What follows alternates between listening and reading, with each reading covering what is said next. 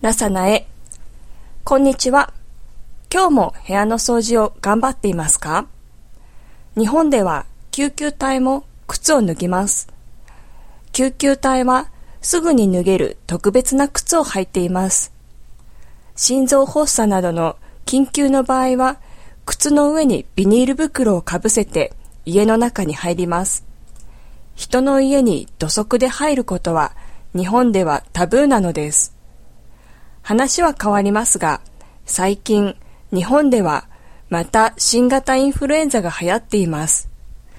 私の主人は花火大会に行くのをやめた方がいいと言っています。